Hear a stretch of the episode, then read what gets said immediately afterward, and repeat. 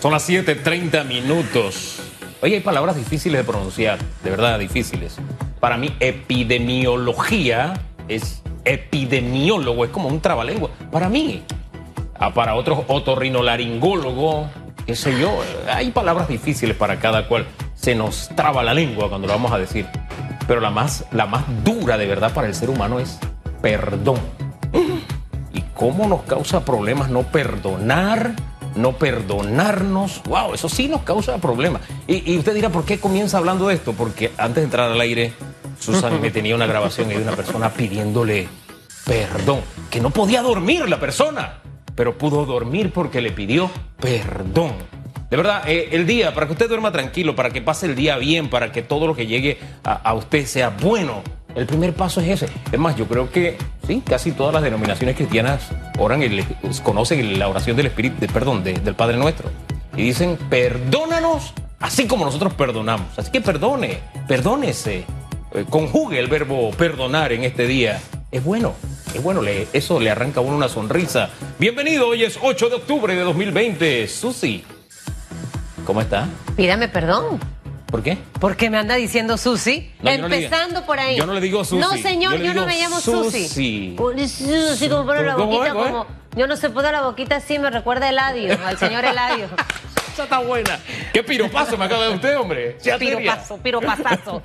Mire, eh, buenos días, es jueves. Hoy estamos de rosa. Hoy parezco la pantera rosa. Usted sabe que a mí me encantaba la pantera rosa. No, no, no, Mato porque regresen esas cómicas de antes. La del pajarito piolín con silvestre que se lo quería comer. eh, la del zorrillo que correteaba la gata. Ajá. Ajá. Me encantan. Así que usted reviva esas cosas bonitas. Eh, yo siento que al caballero le cuesta más pedir perdón que a la dama. ¿Te No sé por qué. Haré un estudio, pero, pero si tiene que pedir perdón por algo, hágalo hoy. Eh, usted no sabe mañana dónde va a estar y a lo mejor pierda esa oportunidad de disculparse o de pedir perdón. Y si tiene usted que perdonar, también perdone, para que viva tranquilo y viva en felicidad. En este mes de la cinta rosada, Hugo, de hecho estoy pensando cómo voy a hacer mi cita para, para eh, mi, mi examen de prevención de mama. Hay que, hay que hacerlo, aunque estemos en esta época de COVID. Y hoy vamos a dedicarle el programa entero a este tema. Vamos a saber cómo están las fundaciones trabajando, cómo prevenir eh, esta enfermedad tan terrible que toca a distintos grupos, al que tiene plata y al que no tiene plata. Y no distingue en llevarle la vida a cualquier ser humano. Así que creo que hoy va a ser un programa muy enriquecedor en estos especiales de radiografía que vamos a tener hoy jueves y mañana viernes. Sin lugar a dudas, Susi, de verdad que sí, este paso que damos de dedicar todo este tiempo al análisis de este tema, que puede significar la diferencia entre la vida y la muerte, eh, el, asumir esa, esa postura de yo debo prevenir, debo estar atento, debo cuidarme, que es la misma que debemos tener con el COVID a propósito. Es un estilo de vida. Entonces, eh, de verdad que merece la pena que lo hagamos, esté alto en el camino y cualquier duda que usted tenga, porque ciertamente estos asuntos, principalmente los varones, yo lo debo aceptar. Eh, los varones tienen una serie de tabúes, ya gra- gracias a Dios cada día menos respecto al tema de la próstata. Eso, todo eso lo vamos a abordar el día de hoy. El tema de las mujeres también, porque hay quienes de pronto sienten algo, creen que tienen algo, andan con miedo y dicen no voy porque me lo detectan. No, es que tiene que ir precisamente para eso. Así que, de verdad, de los miedos, tabúes, de todo eso vamos a conversar usted eh, pendiente y cualquier duda también. Este es el momento de consultar. Ahora bien, nosotros queremos consultarle a usted. Ah, oh. Ahí tenemos la pregunta en redes. Oh. La pregunta en redes esta mañana tiene que ver con la planilla 172 de la Asamblea. Está vigente durante la época de pandemia. Se paga con esta planilla los servicios profesionales. El presidente del órgano legislativo dice que este órgano no se ha detenido y que las personas que están en esa planilla están trabajando. Con este argumento él justificó que esta planilla siga vigente. Pero ¿usted qué opina sobre el destino de los 8 millones, por, por ejemplo, que se pagaron en, en el mes de julio? Eh, ¿Es correcto? 8 millones en Sí, julio. Solo en julio. Wow. Así que eh, usted opine y proponga, ¿por qué no?, respecto a este tema. Ahora, le hago saber algo. La 172 no solo existe en la Asamblea, existe en todos los órganos del Estado. eh, debemos mirar con lupa ese tema y, poner orden. Ahí está. Regularlo, regularlo para todos, pero la Asamblea viniendo de trastabillar en esos temas comete los mismos errores. Eso es lo que yo no, y ¿sabe qué es lo peor? De verdad. ¿Sabe qué es lo peor? Guardar silencio. Ayer yo hice una nota sobre este tema y disculpe que me tome 30 segundos más, productora. Y, y, qué triste es que tú llames a un presidente de la Asamblea, no te responda. Tú llames a una vicepresidenta de la Asamblea, no te responda. Tú llames al segundo vicepresidente, no te responda. O sea, no dé una respuesta a la gente. Ya eso enseguida deja una, deja una gran interrogante. Llames a diputados y te digan, no, hombre, que de eso te habla el presidente. Entonces, ¿de qué estamos hablando? Entonces, lo dejo hasta allí porque creo que es una raya más para la Asamblea que ellos mismos se ponen, que ellos mismos se pintan. Opine, desahógese. Tiene la oportunidad esta mañana. 7:36, don Hugo Enrique Famanía. Sí, Susi. Vamos, con los titulares. Vamos. Que sea el último Susi, si no me voy a vengar en el siguiente bloque. Vamos con los titulares. Los titulares. Así titulan hoy los diarios de la localidad. Caja de Seguro Social logra acuerdo con FCC para habilitar sala de COVID-19 en Ciudad Hospitalaria. El director de la Caja del Seguro Social de Panamá, Enrique Lau Cortés, adelantó en su informe de gestión del primer año que se logró un acuerdo con la empresa constructora española FCC para entrar a la ciudad de salud a una primera fase de evaluación que permita la habilitación de un área ante un rebrote de COVID. Esta habilitación se hará durante el proceso legal y arbitral con FCC y para ello se creará una comisión técnica compuesta por el contratista, la Caja de Seguro Social, la Contraloría General de la República y un notario público. 7.37 minutos, avanzamos. Contrataciones dentro de la planilla 172 de la Asamblea Nacional en medio de la pandemia genera reacciones. El diputado del partido Molirena, Miguel Fanovich, calificó de politiquería los cuestionamientos y explicó que el presupuesto de la Asamblea Nacional es de 107 millones de dólares y es lo que se ha utilizado. Por su lado, el diputado independiente Juan Diego Vázquez dijo que la Asamblea Nacional debía rendir cuentas, debe rendir cuentas una publicación del diario La Prensa reveló que en el mes de julio se pagó un monto de 8 millones de dólares a consultores por cuentas de la planilla 172. 738, lavado de dinero, tema principal en agenda del consejero de los Estados Unidos en Panamá. El consejero del Departamento de Estados Unidos, Thomas Ulrich, presidió una ceremonia de donación de 50 ventiladores para equipar el sistema de salud de Panamá. En el acto en Cancillería aseguró que Panamá está en el camino correcto. Informó que pusieron en marcha una fuerza de tarea conjunta para combatir el lavado de dinero y adelantó que los esfuerzos puestos en ello comenzarán a rendir frutos. El consejero del Departamento de Estado realizó una gira por América Latina.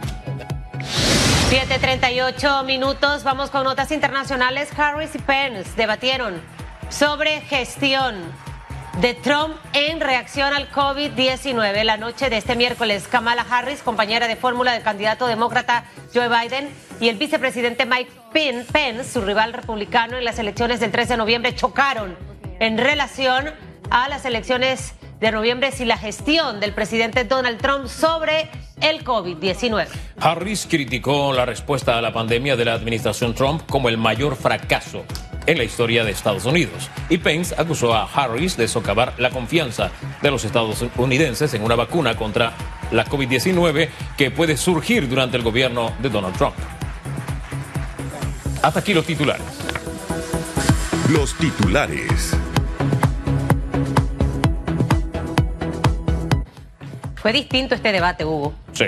Muy distinto. Muy distinto. Me encanta ver a la candidata de de la señora Kamala. Me encanta, me encanta, me encanta ella. Mujer inteligente. 7.39 minutos.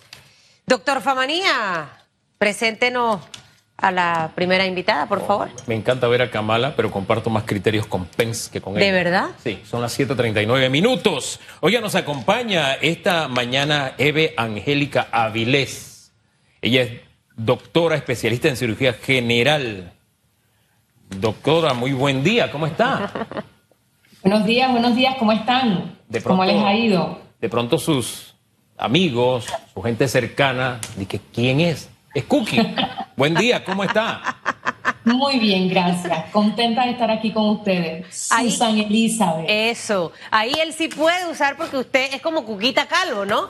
Eh, hay, nombres y nombres. Aquí él sí puede, doctora. Mire, eh, Fundayuda eh, en realidad desarrolla una serie de actividades a lo largo de todo el año. Nada más no es octubre. A lo mejor centramos todo el foco de atención en este mes, pero sin lugar a duda, conociendo el trabajo que ustedes hacen, lo hacen durante el año completito. Y específicamente, doctora, porque el cáncer no tiene rostro. En lo personal, he perdido familiares, he perdido muy buenas amigas por esta enfermedad. Y sin lugar a duda que lo que nos toca hacer es la prevención. Y me gustaría hablar un poquito de lo que está haciendo Fundayuda, porque en el segundo bloque tendremos a un médico que nos hablará un poco más de ese tema salud pero háblanos de todas las, iniciativas y actividades que en este momento estamos desarrollando, porque la gente piensa es difícil hacerme mis exámenes. Estoy eh, encerrado, no puedo salir, me va a dar miedo, me voy a contagiar. Muy por lo contrario. Nosotros en este momento, a pesar de la pandemia, debemos con más razón hacernos nuestros exámenes, porque el descubrir un cáncer de mama temprano es mucho más importante que la pandemia por la que estamos pasando. Además, ya sabemos cómo protegernos. La mascarilla N95, lentes, una cita y acudimos a hacernos nuestro ultrasonido si tenemos menos de 35 años y nuestro ultrasonido mamografía si tenemos más de 35 porque debemos protegernos contra el cáncer de mama.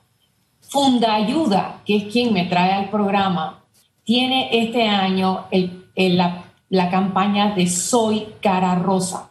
¿Qué es lo que ocurre? Precisamente por la pandemia, las mujeres que sufren de cáncer de mama no deben salir a la calle a hacer propaganda, porque eh, ellas son las que están más expuestas a enfermarse y para ellas enfermarse del COVID no significa eh, pasarla bien, es una moneda al aire y muchas pueden fallecer porque tienen una inmunodepresión por el mismo cáncer.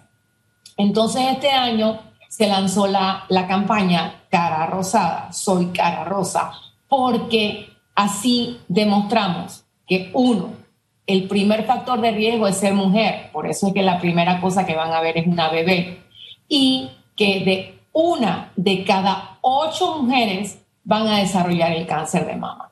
Entonces vamos a ver diferentes rostros, diferentes etnias, diferentes personas que de una u otra manera pueden estar involucradas en esto. ¿Sabe qué? Ahora, disculpe, adelante, termine. No, no, adelante, Hugo, por favor. no, es que le iba a decir, es que esta, esta campaña de verdad siento que cumple su cometido, impacta principalmente porque hay figuras conocidas. De pronto hay gente que dice, bueno, a mí no me va a pasar. Hoy mira que a fulano le pasó. No, es que aquí no hay diferencias. Le puede pasar a cualquiera. Hábleme un poquito de lo que Fundayuda ha hecho, desde qué año se fundó y un poco la labor que ha realizado en este proceso de concienciación que es permanente, como decía Susi, pero que en este mes de octubre, de alguna forma, todos unimos, nos unimos en, eh, eh, eh, en un solo haz de voluntades. Bueno, mira, Hugo, en realidad esto no comenzó con Fundayuda. Esto comenzó mucho más atrás con Evelyn Lauder. Evelyn fue una mujer muy visionaria, definitivamente estaba en un estrato social alto en los Estados Unidos, en Nueva York, pero a ella en 1989 le dio un cáncer de mama. Y junto con su médico, el doctor Larry Norton, ella consideró que era necesario hacer algo, porque para ella lo doloroso era ver que la mujer salía del consultorio del doctor y salía llorando desesperada, acompañada de sus familiares, pero en un estado en el que se veía que lo que ella presentía era que la muerte estaba encima de ella. Entonces Evelyn decidió recaudar dinero para iniciar estudios para mejorar los eh, eh, eh, exámenes diagnósticos que tenemos en este momento para mejorar el tratamiento para el cáncer de mama y para mejorar el sitio del hospital donde se hacía todo esto. Entonces, de allí que ahora en el Memorial Sloan Kettering Center, el centro de cáncer de mama se llame Evelyn Lauder, porque ella lo decoró de una manera de que tú llegaras y te sintieras más tranquila, no estuvieras tan tensa porque estabas llegando a un lugar donde te iban a tirar una espada de Damocles a, la espalda y ayudó muchísimo con eso. Entonces, eso no se quedó allí. Eh, ella junto con su amiga Alexandra Penny fue la que tuvo la idea de la cinta rosa, que significaba la mujer, ¿ok? La cinta rosada se repartió lógicamente en todos los counters del maquillaje de Steve Lauder, porque ella estaba casada con el hijo de Steve Lauder, así que lógicamente era lo más fácil de hacer. Su amigo, el doctor Larry Norton, que la había tratado y la había curado por su cáncer de mama, fue el que hizo unos panfletos especiales para repartir junto con las cintas rosadas a todas las mujeres que llegaban a comprar algo al counter de Lauder. ¿Ok? Entonces, ¿qué ocurrió? Que cuando nos ponemos a ver, Lauder tiene representación mundial. Esto fue avanzando, fue creciendo y entonces en nuestros países se crearon Funda Ayuda, Funda Cáncer, el despacho de la primera dama comenzó a trabajar hasta el punto de que es política del Ministerio de Salud la campaña de la cinta rosada. Y hace unos años se unió la campaña de la cinta celeste o de la cinta azul para que tuviéramos conciencia tanto para la mujer como para el caballero, para el hombre, acerca del cáncer de próstata. Este, Son muchos los trabajos que se hacen. En este momento, eh, la vitrina o las puertas están abiertas para realizarse los exámenes porque Hace una semana estuvimos aquí alguien de la Caja del Seguro Social y cuando nos contaba que el laboratorio está abierto de ciertas policlínicas, que la odontología está abierta en ciertas policlínicas, eh, a, nivel de fundaciones, ¿qué hay en este momento gratuito? Porque como comprenderá, doctora, muchas personas también han dejado de trabajar, no tienen los mismos ingresos y obviamente acudir a una clínica privada a practicarte los exámenes te cuesta. ¿Qué opciones hay en este momento para las personas que nos ven y nos escuchan, que a lo mejor no tienen los recursos y no saben que pueden hacérselo a un menor costo o probablemente sin ningún tipo de costo? Bueno, los hospitales privados en su mayoría han logrado bajar los costos hasta 30, 35, 40 dólares para hacerse los exámenes, pero todavía también existe ANSEC a donde podemos asistir. Y para las mujeres aseguradas, en este momento se ha tomado la decisión de que el tomógrafo, por lo menos del Hospital Susana Jones Cano, está trabajando casi que 20 horas al día haciendo exámenes, de manera de que todas tengamos acceso a esto. Antes pensábamos que durante el mes de octubre, 31 días, podíamos hacerle exámenes a todas las mujeres y nos dimos cuenta de que no es cierto de que nos tomaba octubre, noviembre, diciembre hacer exámenes para todas. Este año, con la pandemia, comenzamos mucho más temprano y desde temprano en septiembre hemos estado haciendo política para que la mujer acuda a hacerse sus exámenes al lugar donde pueda hacerlo, pero que acuda protegida para que no se contagie del COVID-19.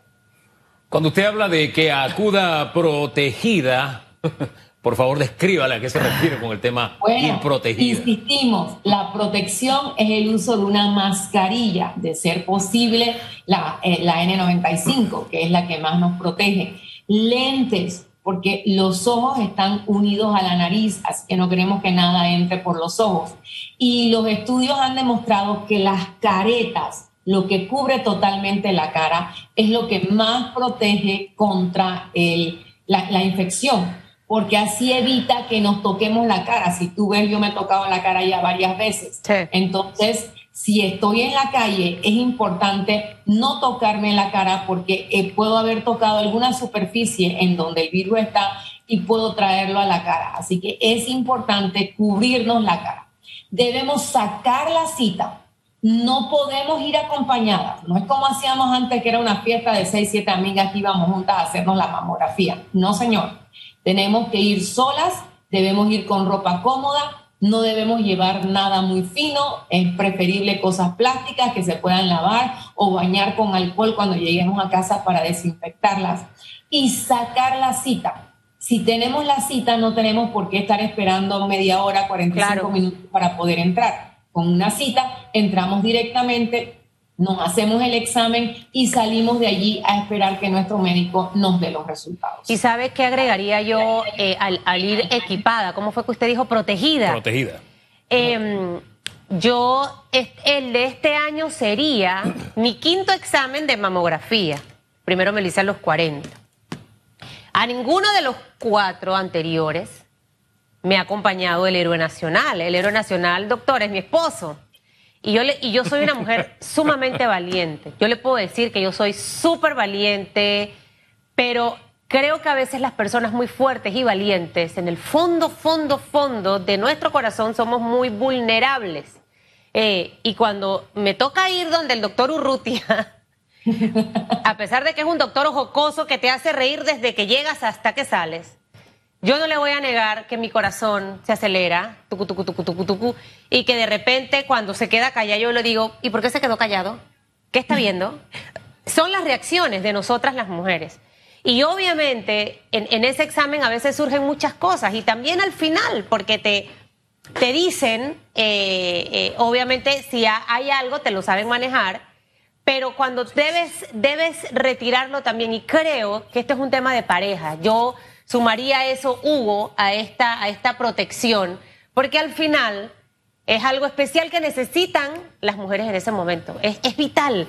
Em, y los hombres también las necesitan. Ay, yo feliz de la vida. Lo que pasa es que a los caballeros, usted mire, después de, cuatro años se hizo su examen de próstata. No, yo le soy franco. Yo este año, mire, a los 54 años por primera vez me lo hice. Pero tanto. sí, y eso fue a insistir. No, anda, no, no es miedo. Es, eh, esta mm. profesión es como es. Mm. Y fue por insistencia mm. de, de, mi esposa. Y estuvo ahí al pie con, conmigo en todo esto.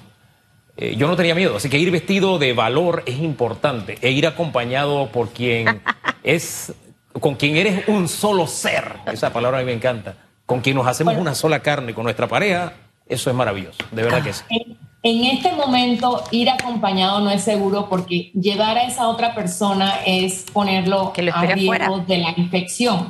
Claro. Así que los resultados preferiblemente debemos pedir que se los lleven a nuestro médico para que sea él el que nos dé el resultado y ya él decidirá si debe estar sola o acompañada. Claro. Ahora, Susana Elizabeth, imagínate tú que cuando yo me hago mi mamografía, yo le pido a la técnica que me enseñe inmediatamente qué es lo que hay y así ya yo sé todo antes de salir de ese cuarto, porque todavía somos más eh, exageradas las mujeres. Y médicos porque sabemos que estamos más propensas, no se sabe qué, decimos que es la mala suerte, a sufrir cualquier de este tipo de, de hay, hay opciones. A mí me la entregan de una. Ahí mismito, clic, clic.